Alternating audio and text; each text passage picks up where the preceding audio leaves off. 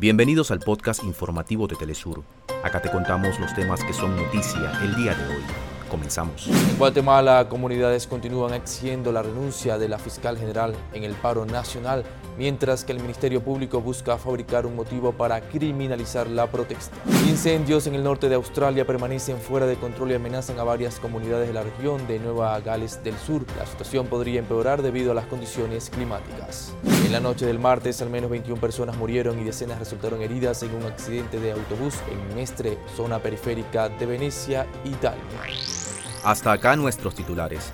Para más información recuerda que puedes ingresar a www.telesurtv.net.